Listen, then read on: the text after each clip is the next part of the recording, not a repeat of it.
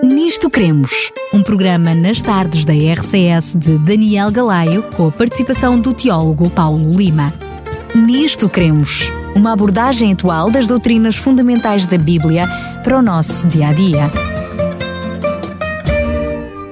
E hoje é segunda-feira, é dia de termos mais um uh, Nisto Queremos. Relembro que este programa passará depois, noutros dias, em outros horários também, para um, apanhar públicos diferentes, mas este é o programa em que ele surge pela primeira vez em antena e tenho o prazer de ter comigo mais uma vez o Teólogo Paulo Lima. Obrigado por estares connosco. O prazer é todo meu, Daniel, estar contigo e estar com os nossos ouvintes. Antes de começarmos a temática que nos trazes hoje, relembrar que este programa está em podcast, pode ser ouvido e reouvido no site da RCS, em radiorcs.pt, no separador Programas e depois no programa específico Nisto Queremos. E como em todos os outros programas, neste também temos uma revista para oferecer. Esta revista é a revista da qual um, tem uh, um, um tema base que será o tema de hoje e que uh, é da autoria também do Teólogo Paulo Lima. Uh, para receber esta revista totalmente gratuita, pode ligar para, para nós, desde já, para a rádio, para o 219 10 63 10, 219 10 63 10. É só ligar para nós, deixar ficar a sua morada e o seu nome para poder receber gratuitamente esta revista em casa que contém, portanto, este tema de fundo. Que hoje eu gostaria que uh, tu pudesses explicar-nos, uh, porque não é normal, uh, numa temática de, de, de, daquilo que são as principais doutrinas da Bíblia, depois de falar de um tradutor da Bíblia, neste caso hoje, que vamos falar de, João Ferreira de Almeida. Porquê é que tu decidiste trazer esta Sim, temática? nós vamos falar hoje de João Ferreira de Almeida, que foi o primeiro tradutor da Bíblia para português, que isto fique bem claro, porque a semana passada, se estás bem recordado, falámos da credibilidade da Bíblia. E eu pareceu-me bem que, apesar deste, desta série de programas ser uma, uma, série de programas doutrinal, portanto, do, sobre a dogmática, ou seja, é um termo técnico em teologia para dizer sobre as crenças básicas da, da, da Bíblia, pareceu-me bem introduzido neste momento o, o tema da vida e obra de João Ferreira de Almeida, porque Uh, se há alguém a quem o protestantismo português muito deve, essa pessoa é seguramente João Ferreira de Almeida, o primeiro tradutor da Bíblia para português. Uh, sobretudo porque a forma e a história também dessa tradução uh, nos mostra a credibilidade até da própria tradução, algo que nós... Sim, nós vamos ver, vamos isso, mais ver isso mais à frente. Sim, é, é que ao traduzir as Sagradas Escrituras na língua de Camões, ele possibilitou o acesso direto ao texto sagrado de todos os falantes da nossa língua. Podemos mesmo dizer que o serviço que ele prestou se estende para além dos limites do protestantismo português. De facto, a sua tradução da Bíblia ajudou a fixar o português falado em todos os países lusófonos e prestou assim um serviço de grande mérito à língua portuguesa. Eu arriscaria mesmo a dizer que, juntamente com o celebrado Fernando Pessoa, também João Ferreira de Almeida poderia dizer que a minha pátria é a língua portuguesa. Ele podia dizer isso com toda a certeza. Até porque ele esteve muito tempo fora e durante Exatamente. o tempo que ele esteve fora, uh, a tradução da Bíblia levou até que a própria língua portuguesa se fixasse Exatamente, por onde ele foi é isso passar, mesmo. é? Apesar de ter vivido a maior parte da sua vida imigrado no estrangeiro, como nós vamos ver, como tantos outros estrangeirados portugueses que se destacaram lá fora, ele nunca esqueceu a sua nacionalidade. E mais do que isso, ele nunca esqueceu a sua língua.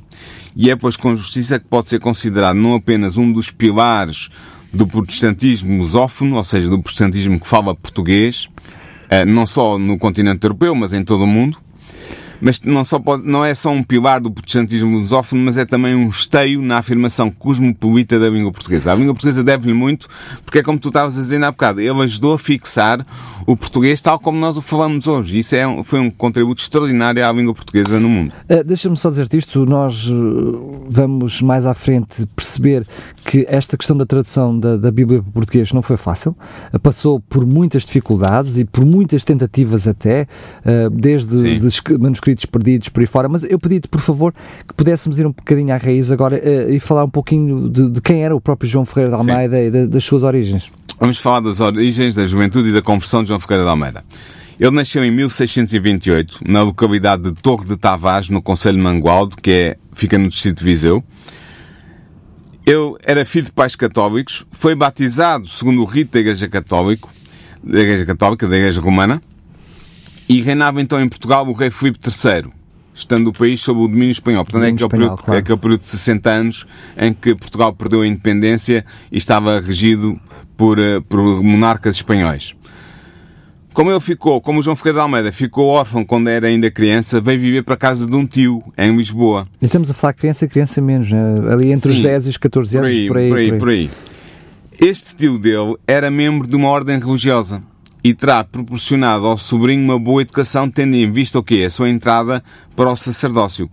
Quando João Ferreira de Almeida atingiu os 14 anos, ele emigrou para a Holanda, país que vigorava na altura a religião cristã calvinista da Igreja Reformada. E nós já falámos isto aqui em Já falámos atrás. na religião calvinista, quando, quando falámos do programa uh, uh, A, História, a história do, do cristianismo, cristianismo, falámos de Lutero, falámos de Calvino, e o Calvino é o grande teólogo e o grande impulsionador do calvinismo na Europa, e realmente na Holanda vigorava então, nesta altura, no século XVII, a religião cristã calvinista da Igreja Reformada. A Igreja Calvinista chama-se a Igreja Reformada. E ele vai mesmo para a sede, não é? Ou seja, vai, vai meter-se mesmo no seio. Ele vai mesmo para a Holanda, mesmo exatamente onde estava sediado, onde é o grande foco de, do calvinismo europeu. Eh, por razões que nós desconhecemos, o jovem português João Ferreira de Almeida decidiu viajar até às Índias Orientais Holandesas, que é hoje a, a Indonésia.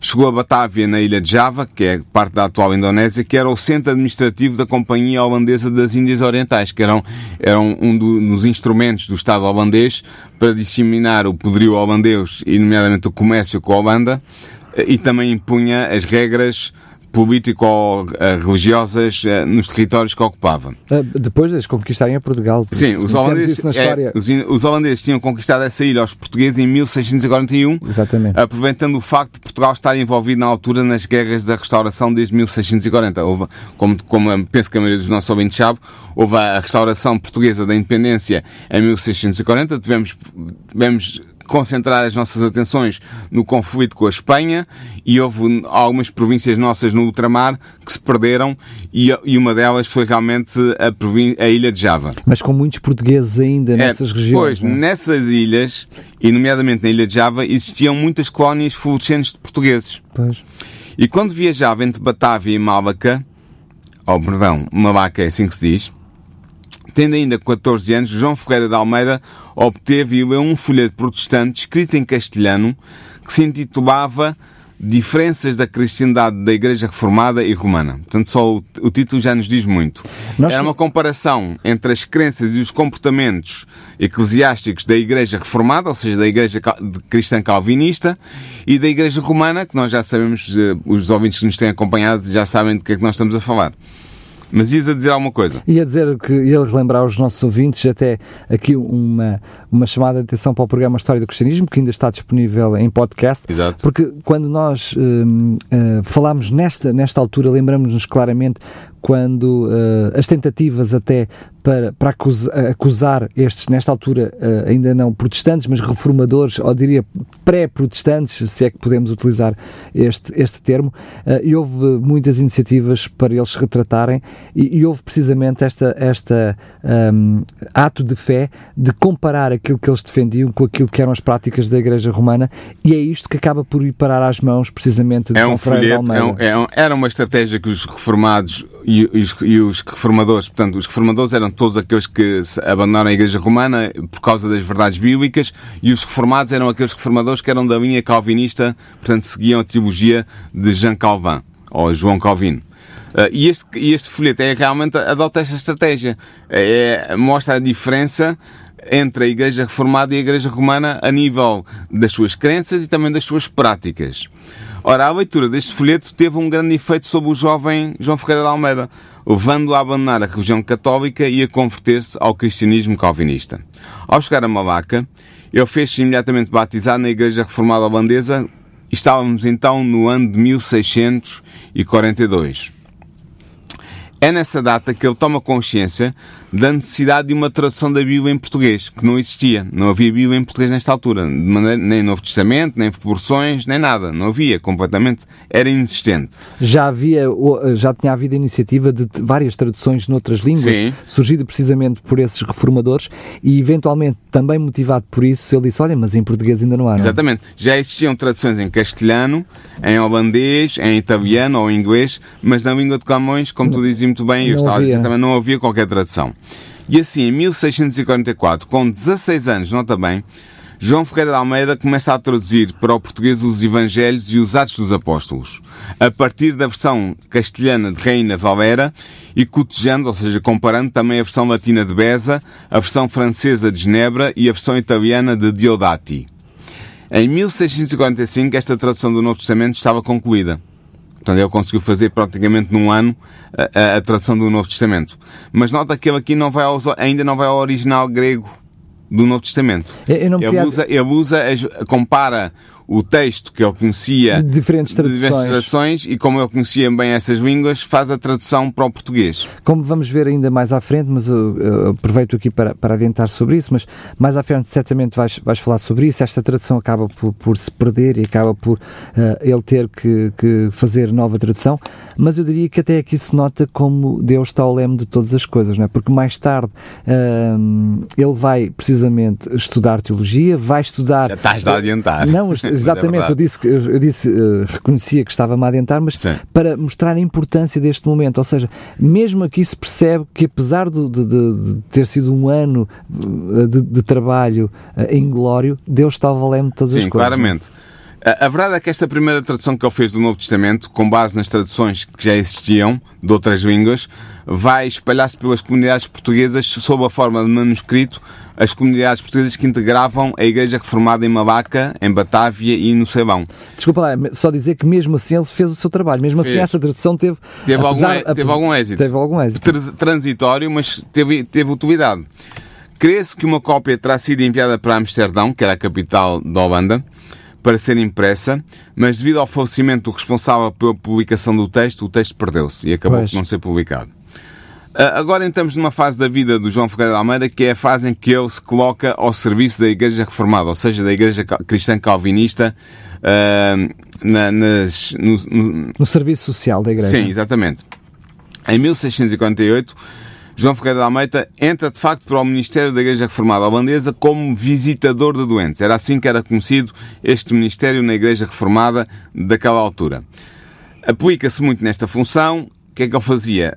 Ele animava e consolava os doentes internados nos hospitais ou que estavam a convalescer nas suas casas. Era essa a função do visitador de doentes. Era o patamar mais baixo uh, na hierarquia clerical uh, do clero da, da Igreja Reformada. Em janeiro de 649 é ordenado diácono e passa a fazer parte do presbitério da Igreja Reformada em Malaca, administrando os fundos de socorro aos pobres. É nessa cidade, em Malaca, que ele traduz também dois duas importantes obras reformadas. Uma é o Catecismo de Heidelberg.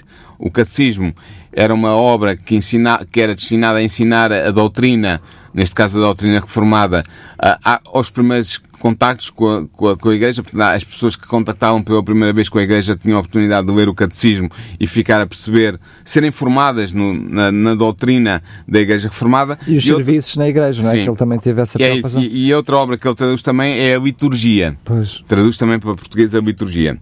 E estas primeiras obras são publicadas pela primeira vez em 1656 e em 1673. Portanto, algum tempo mais tarde, a, liturgia algum tempo mais tarde.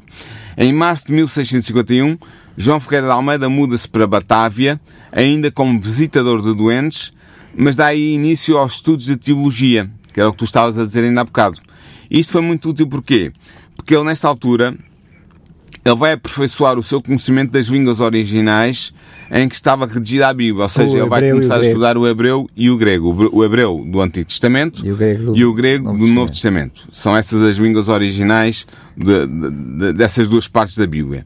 E portanto ele começa a estudar e, e começa a, a formar-se como pastor da Igreja Calvinista. Que viria a ser mais tarde. Sim, e também a, a, a aprender os instrumentos necessários linguísticos para poder desempenhar a tarefa que vai ser a glória da sua vida. Que é aí que ele começa precisamente a tradução. Sim, ainda em 651, João Ferreira de Almeida retoma a tradução do Novo Testamento. Ele volta novamente à tradução, mas de, desta vez com os conhecimentos da língua do grego. A nova tradução é completada em 1654 mas também não foi imediatamente impressa. A, a, a tradução será apenas publicada em 1681 em Amsterdão.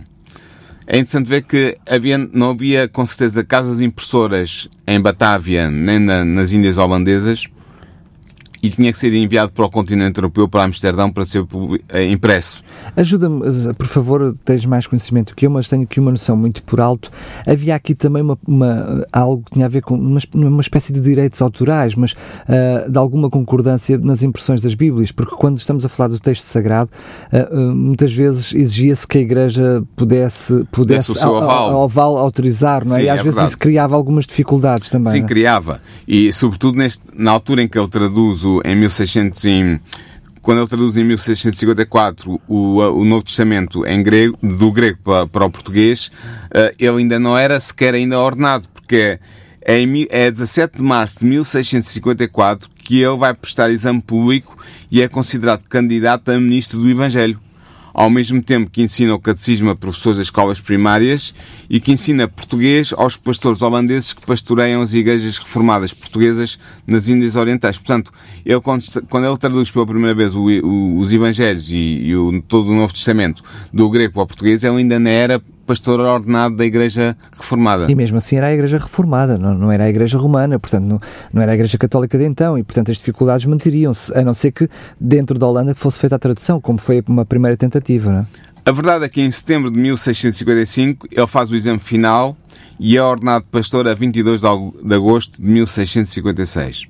Depois começa a ter uma vida algo aventurosa, porque nesse mesmo ano ele é enviado para pastorear a comunidade reformada na ilha de Ceilão, sendo acompanhado por um colega do qual nós não sa- sabemos apenas o nome, ele chamava-se Baldeus.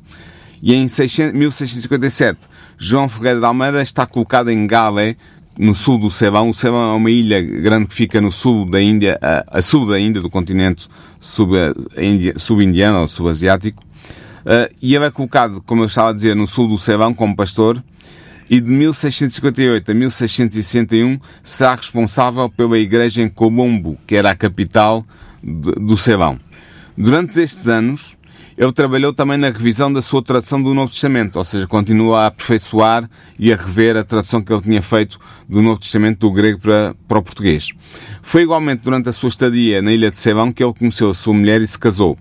A mulher de João Ferreira de Almeida tinha um nome muito interessante, chamava-se Lucrécia Valcoa de Lemes, e como ele tinha deixado o catolicismo pelo protestantismo reformado, pelo protestan- protestantismo eh, de, de tendência calvinista.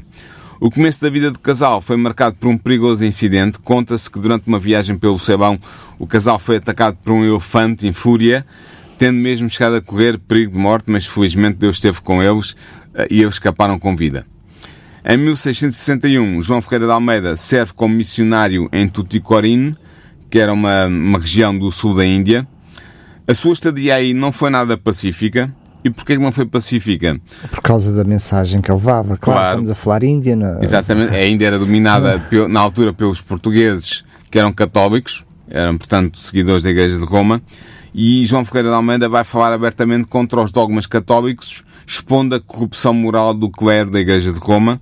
Eu diria, ao- desculpa, ter interrompido, eh, essa aqui é a questão, é porque para além dele falar, diria, da- das doutrinas erróneas, ele, ele, ele expõe, traz a nu precisamente até as práticas erróneas do Exatamente. clero, não é? Que- e, Exatamente. e nós sabemos qual era o tipo de práticas que o clero tinha para quem, para quem tinha esse, eh, esse tipo de postura, não é? Sim. Quem se opunha, E não é só isso, como ele falava abertamente contra a Igreja Romana, tanto dos seus dogmas como do, do seu clero, muitos membros das comunidades de língua, portuguesa, de língua portuguesa da região do sul da Índia passaram a Profundamente apóstata, que é profundamente católicas, passa- a passaram a considerá-lo apóstata e traidor, recusando-se a ser batizados ou casados por ele.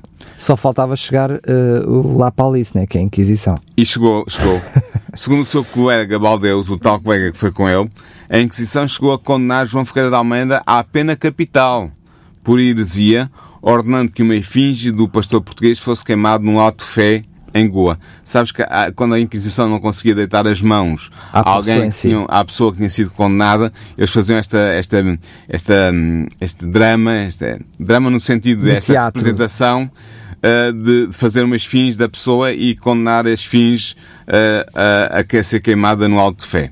Felizmente, o governador holandês chamou o pastor português de volta à Batávia, o que lhe salvou a vida, porque se ele não tivesse sido chamado de volta à Batávia, ou seja, de volta uh, às Índias holandesas, uh, pelo seu governador, provavelmente ele teria ficado lá para enfrentar as consequências do, do seu testemunho e da sua fé, uh, e essas consequências teriam sido mortais para ele, mas felizmente Deus poupou e ele foi e chamado tinha um de volta. plano para ele, não é? Deus tinha um plano para ele, de facto.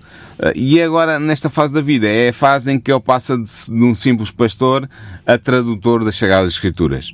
Em 1663, com 35 anos de idade, ele assume a liderança da Igreja Reformada Portuguesa de Batávia, continuando como seu pastor até 1689. Portanto, foi aqui um grande período de tempo em que ele esteve envolvido com a Igreja Portuguesa, portanto, a Igreja composta por portugueses, mas que eram protestantes eh, na cidade de Batávia.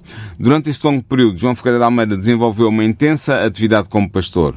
Ele fez várias coisas, por exemplo, uma delas foi persuadir o presbitério, que era, era o, o Conselho de Pastores da Igreja Reformada na Cavocal, de que a congregação portuguesa deveria realizar a sua própria celebração da Santa Ceia. Foi uma das coisas que ele quis implementar e que conseguiu.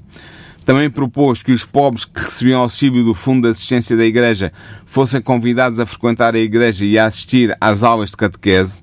Foi outra, outra medida que eu acho de grande inteligência. Talvez ele faz, faz algo extraordinário que ele bem conhecia. Lembramos-nos que ele, ele visitava os doentes, não é? Inicialmente, hospitais no seu- no seu e, e as pessoas sim. em casa, e ele faz o inverso, ou seja, ele muda o sistema. É, tem que ser visionário realmente. É, para além eh, de certamente esse trabalho continuar, as pessoas que estão hospitalizadas não podem ir à igreja, mas para além disso, ele faz outro um passo a seguir. Ele agora convida as pessoas Sim. a irem à igreja, a, a também a fazerem parte da congregação e dos serviços da congregação. Exatamente. Outra coisa que ele fez também com muito impacto foi escrever um folheto de orações para ser usado nas igrejas portuguesas. Ele ainda propôs que se ordenassem anciãos e diáconos para servirem a igreja portuguesa de, de Batávia e ofereceu-se ainda para visitar os escravos da Companhia das Índias a fim de dar-lhes aulas de religião. Portanto, era um, era um pastor verdadeiramente empenhado na sua tarefa de levar o Evangelho àqueles que não tinham acesso a ele e, de, e, de ter, e dar a essas pessoas uma oportunidade de conversão. No fundo, dar-lhes uma oportunidade de alcançarem a vida eterna que Cristo lhes queria oferecer. Portanto, todas estas iniciativas foram tomadas por ele durante o seu período de pastor eh, em Batávia, à frente da comunidade de língua portuguesa, a comunidade reformada de língua portuguesa. Em 1676, João Ferreira de Almeida comunicou ao presbitério tinha terminado a tradução do Novo Testamento a partir da língua original, começando agora a batalha pela impressão da obra.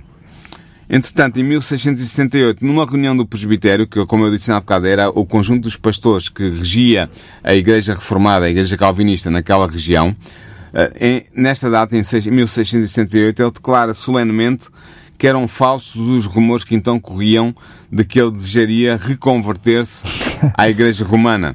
Portanto, ah, é, é- isto é, é caricato, mas é verdade. Ah, o que tinha começado a, a circular em notícias que ele se ia reconverter ao catolicismo, que ia abandonar a Igreja Reformada. A Igreja teria- Romana de então não conseguiu retratá-lo, então Não, agora não que- consegui- queria não- convencer os fiéis de que ele afinal estava. que ele, que ele era um vira-casacas. No fundo era isso eh, que queriam convencer e ele teve que solenemente eh, afirmar perante o presbitério que era totalmente mentira e que ele não tinha a mínima intenção de se tornar novamente um seguidor da Igreja de Roma. Dado que em 1680 o manuscrito do Novo Testamento em português ainda não tinha sido aprovado pelas autoridades eclesiásticas reformadas, o de tradutor enviou por iniciativa própria para a Holanda para aí ser impresso. E realmente acabou por ser impresso. Nós sabemos que a primeira edição do Novo Testamento em português saiu do Prelo em 1681, tendo chegado a Batávia um ano depois. Estamos a falar de 30 anos, um processo de 30 anos, desde 1951, mi- ai, desculpa, desde 1651, quando ele começa precisamente ah, esta tradução, com tradução, revisão, com este processo todo, uh, são cerca de 30 anos, mas eu diria que mais, mais uma vez aqui vai ter um percalço, não é? Que, Vai. é, que, que é uma Vai. tradução cheia de erros. É, É, uma é. impressão assim Sim, que é. infelizmente esta edição estava cheia de erros, como tu estás a dizer. Porquê? Porque os revisores que tinham acompanhado a sua impressão na Holanda não conheciam a língua portuguesa. E, portanto, se, se tu és um revisor, mas não conheces a língua que estás a fazer impressão, é evidente que ao colocares os tipos, há erros que surgem sempre e não há uma revisão competente da conhecedora da língua e, portanto, a impressão vai sair cheia de erros e foi o que aconteceu. Uh, e, aliás, tendo sabido este facto, a Companhia das Índias Orientais, que representava o governo holandês nas Índias Orientais, na, na atual Indonésia, ordenou a destruição de todos os exemplares que tinham sido enviados para lá, tomando também as providências necessárias para que se começasse uma nova edição, desta vez com uma cuidadosa revisão do texto. No entanto, tu não imaginas, mas eu digo-te que esta revisão demorou 10 anos para ser realizada. Já vamos aqui então num, num processo uh, de cerca de 40 anos. É. É? Só em 1693, já depois da morte do tradutor, ou eh, seja. Desculpa já... lá, estamos a falar em, em, Novo Testamento apenas Sim, e só. Ainda, no Novo Testamento. Só em 1693, como eu estava a dizer, já depois da morte de, de João Ferreira de Almeida, é que a segunda edição foi impressa em Batávia e distribuída pelas igrejas portuguesas, desta vez já sem uh, erros. Uh, que se vissem, portanto já perfeitamente corrigida. Entretanto, enquanto se procedia à revisão do Novo Testamento, João Ferreira de Almeida começou a traduzir o Antigo Testamento. Ele também tinha estudado o hebreu quando se tinha formado como pastor e, portanto, estava capacitado para traduzir a, a, a Bíblia do Antigo, a parte da Bíblia do Antigo Testamento. Numa altura em que ele acaba por eh, já não estar tão, tão envolvido no serviço da Igreja, não é? Não, a, a partir de 1682 foi-lhe permitido que ele ficasse mais liberto dos cuidados com a Igreja de expressão portuguesa em Batávia para se dedicar exclusivamente à tarefa de tradução. A 16 de setembro de 1689, ele pede a sua jubilação por motivo de doença, portanto já estava envelhecido, já tinha os problemas naturais. É preciso lembrar que é na década, na, na década não, na, no, no século XVII, as pessoas não tinham assistência médica como nós temos agora, a medicina não estava avançada e, portanto, quando tu chegavas a uma idade já um pouco avançada, nos teus 60, 65 anos, já estavas a sofrer de, de inúmeras maleitas e não estavas em condições de continuar a trabalhar a, a pleno a pleno vapor e, portanto, por causa disso, em 1689, o João Ferreira de Almeida vai pedir a jubilação por motivos de doença. E, e tinha razões para isso, que eu diria Sim. até já foi tarde, porque ele acaba por falecer cerca de dois anos depois, não é? O que é verdade é que ele passa então todo o seu tempo a, na tradução do, do Antigo Testamento. E mesmo assim ele não conseguiu acabar a obra à qual ele dedicara a sua vida, porque ele morre a 6 de outubro de 1691, como estavas a dizer, cerca de dois anos depois de pedir a jubilação, em Batávia, morre em Batávia, na capital das Índias Orientais Holandesas, com 63 anos de idade. Ele tinha conseguido traduzir o texto do Velho Testamento até Ezequiel, capítulo 48, versículo 21. É um capítulo que certamente vai ficar na, na memória de muitos de nós, não é? Sim. Ezequiel 48, 21. Foi o último versículo que ele traduziu no Antigo Testamento. A tradução, podem perguntar aos autores, os nossos ouvintes, então, e o, o livro de Daniel e dos 12 profetas menores, como é que, como é que, como é que aparece nas nossas Bíblias hoje? Não é? se, ele, se ele já estava é? morto. Em português. Em português. uh, eu respondo que a tradução do livro de Daniel e dos 12 profetas menores foi terminada pelo pastor holandês Jacob Opden Acker, que é muito interessante porque era um judeu convertido. E conhecia bem a língua original. E conhecia bem a língua do, do, Antigo Testamento, que era o hebreu. E, portanto, foi terminada em 1694, a tradução do livro de Daniel e dos Doze Profetas Menores. Depois de muitas peripécias, a tradução de João Ferreira de Almeida foi finalmente impressa em Batávia em dois volumes. Ah, portanto, o primeiro volume foi publicado em 1748, imagina e o segundo em 1753. E desde então a sua Bíblia tem sido editada múltiplas vezes, tendo sofrido diversas revisões, como nós todos conhecemos. Há João Ferreira Revista Corrigida, a João Ferreira Atualizada, a João Ferreira Almeida Contemporânea, enfim, há inúmeras revisões. Mas a, a, João Ferreira, a tradução João Ferreira de Almeida continua a ser considerada uma das traduções mais fiéis ao texto bíblico original, tanto do hebraico do Antigo Testamento como do grego do Novo Testamento. Exatamente, porque ele foi uh, servir-se nesta, diria vá, segunda tradução, precisamente do texto, do texto básico, do texto, do texto real, do texto original.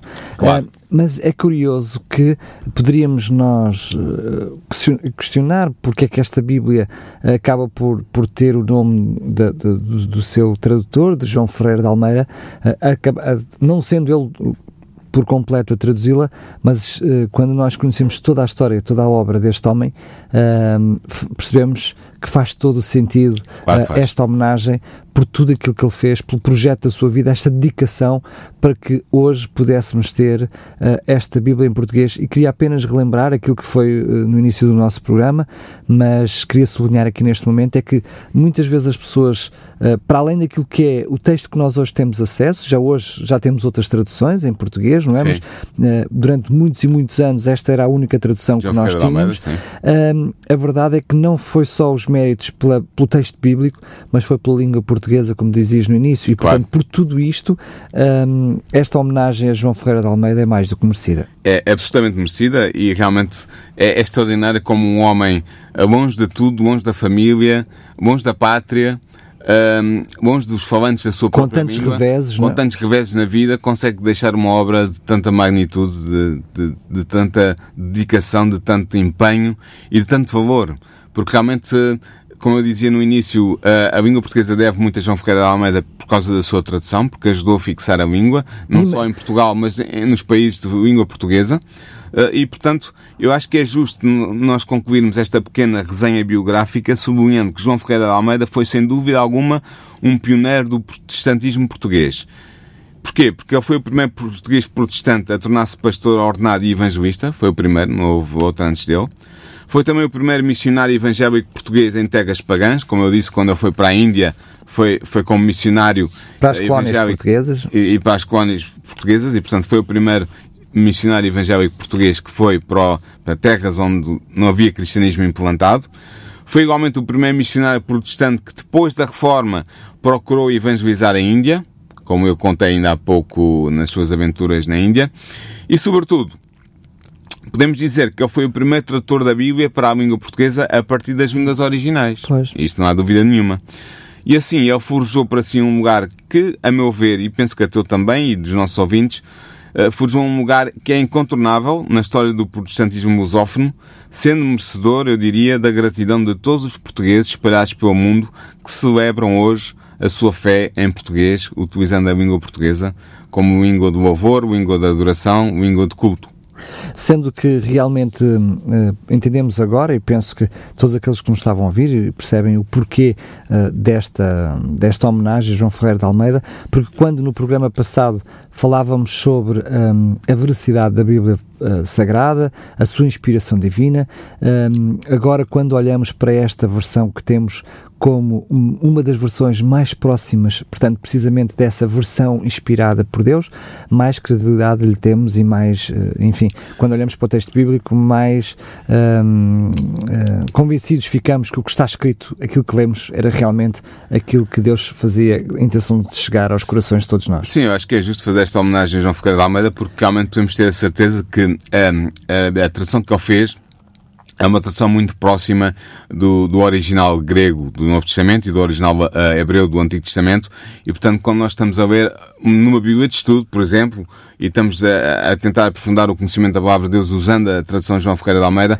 estamos a usar uma tradução que é muito fidedigna, muito boa, e com as eh, eh, inevitáveis e necessárias atualizações eh, ao longo da história eh, se tem tornado cada vez melhor. Portanto, eu tenho, não tenho dúvida nenhuma em recomendar aos nossos ouvintes eh, que querem ter acesso ao texto sagrado e que não conhecem as línguas originais do grego e do hebraico, como a maioria dos crentes não conhece, eh, não tenho dúvidas nenhumas em recomendar a leitura e o estudo da Bíblia a partir da versão João Ferreira de Almeida. Eu quero te dizer que, no meu caso concreto, tenho outras versões da Bíblia. Eu também tenho. Mas, eh, mesmo até diria, poeticamente, eh, eh, foneticamente, chamemos-lhe assim, enfim, eu gosto muito desta tradução. É muito, além de ser muito fiel, nós temos outras versões que acabam por tentar nos ajudar, como as versões em português corrente, enfim, que acabam por alguns textos mais complexos da, da, da Bíblia tentar explicar, mas até aí nós encontramos depois alguns problemas, não é? Que, porque acabamos por nos afastar da tradução do original e depois a compreensão pode nos trazer alguns problemas, mas esta continua a ser a Bíblia que eu diria que melhor soa aos ouvidos cantada no sentido quando nós falamos do texto e aquela poesia bíblica, Sim, realmente basta, é muito, basta é- é fantástico. que eu tenho a certeza que a maioria dos nossos ouvintes que nos está a ouvir hoje, que é crente e é cristão, conhece o Salmo 23 na versão Na João Ferreira de João Almeida Ferreira de e Almeida. sabe o de cor nessa versão. E quem diz esse texto diz muitos E outros. muitos é? outros, claro que sim, mas este texto é paradigmático porque está no coração de todos os crentes e, portanto, eu tenho a certeza que estou a falar para pessoas que me estão a ouvir que sabem de cor o, te- o texto do, do Salmo 23 na versão de João Ferreira de Almeida. Muito bem, eu eh, iniciei o programa de hoje dizendo que tenho uma, uma, uma revista para lhe oferecer e é assim precisamente que quero terminar. Relembrando que esta, esta revista, a revista Sinais dos Tempos, tem eh, precisamente a reforma da palavra e fala de, dos reformadores, a história dos reformadores e como não podia deixar de ser, fala também precisamente sobre a história e vida de João Ferreira de Almeida. Para receber esta, esta revista totalmente gratuita, basta entrar em contato connosco. Nós fazemos chegar esta revista uh, por correio, comodamente à sua casa, já lhe disse, totalmente gratuito, não nem necessita de pagar os portos, a RCS assume essa despesa, mas entrar em contato connosco para o, 2, uh, para o 21 920 219, assim que é 10 63 10. 219 10 63 10 e já sabe, é totalmente gratuita. Tal, pode também ouvir este programa em podcast em radiorcs.pt, ir ao separador programas e escolher o programa um, Nisto Queremos e poderá ouvir não só o programa de hoje, mas também já os programas que fizemos anteriores. Paulo, antes de nos despedirmos dos nossos ouvintes, pedia-te apenas que pudesses partilhar connosco aquilo que será uh, o tema do próximo programa. Eu penso que o tema do próximo programa vai ser muito aliciante. Vamos entrar nas profecias bíblicas e vamos ver qual é o papel que os Estados Unidos da América, portanto a nação mais poderosa do mundo na atualidade, que tem mais influência na cena geopolítica mundial, qual é o papel que os Estados Unidos uh, vão desempenhar no tempo do fim, segundo as profecias bíblicas. Vamos analisar isso, vamos entrar, portanto, na profecia bíblica, nomeadamente na profecia do Apocalipse, e, e vamos ver uh, tudo isso e penso que vai ser muito aliciente para os nossos ouvintes, portanto, estão convidados para para esse programa. Paulo, peço desculpa, eu não quero nem tão pouco mais ou menos que tu entres na temática, eu quero apenas que tu confirmes que, que eu percebi o que tu disseste. Sim. Tu disseste que a Bíblia já profetizava sobre os Estados Unidos da América. É isso que tu estás a querer dizer? Eu sei que isso pode parecer um pouco estranho assim à partida, mas é mais um motivo de curiosidade para os nossos ouvintes seguirem o nosso programa. Mas é isso que eu estou a dizer, sim, que há uma profecia em Apocalipse que, a nosso ver, fala dos Estados Unidos da América, do papel que os Estados Unidos da América vai desempenhar no tempo do fim. Uh, e nós temos ideias muito, muito firmes sobre isso e eu gostaria de as partilhar com o, no, com o nosso público no próximo programa. Muito bem, eu diria que mais curioso não poderia ficar. Vamos esperar então pela próxima semana. Para já, já sabe, pode ouvir e reouvir estes programas em radiorcs.pt, no separador programas e depois o programa Nisto Queremos. Quanto a nós, Paulo, quero despedir-me, agradecer mais uma vez a tua Foi um participação. Prazer. Até para a semana, então. Voltamos nos encontrar na próxima semana. Relembro mais uma vez, já sabe, entre em contato connosco, peça esta revista totalmente gratuita com toda a história de, de reformada da palavra para o 219 10 63 10 219 10 63 10. Nisto Cremos, um programa nas tardes da RCS de Daniel Galaio, com a participação do teólogo Paulo Lima. Nisto cremos. Uma abordagem atual das doutrinas fundamentais da Bíblia para o nosso dia a dia.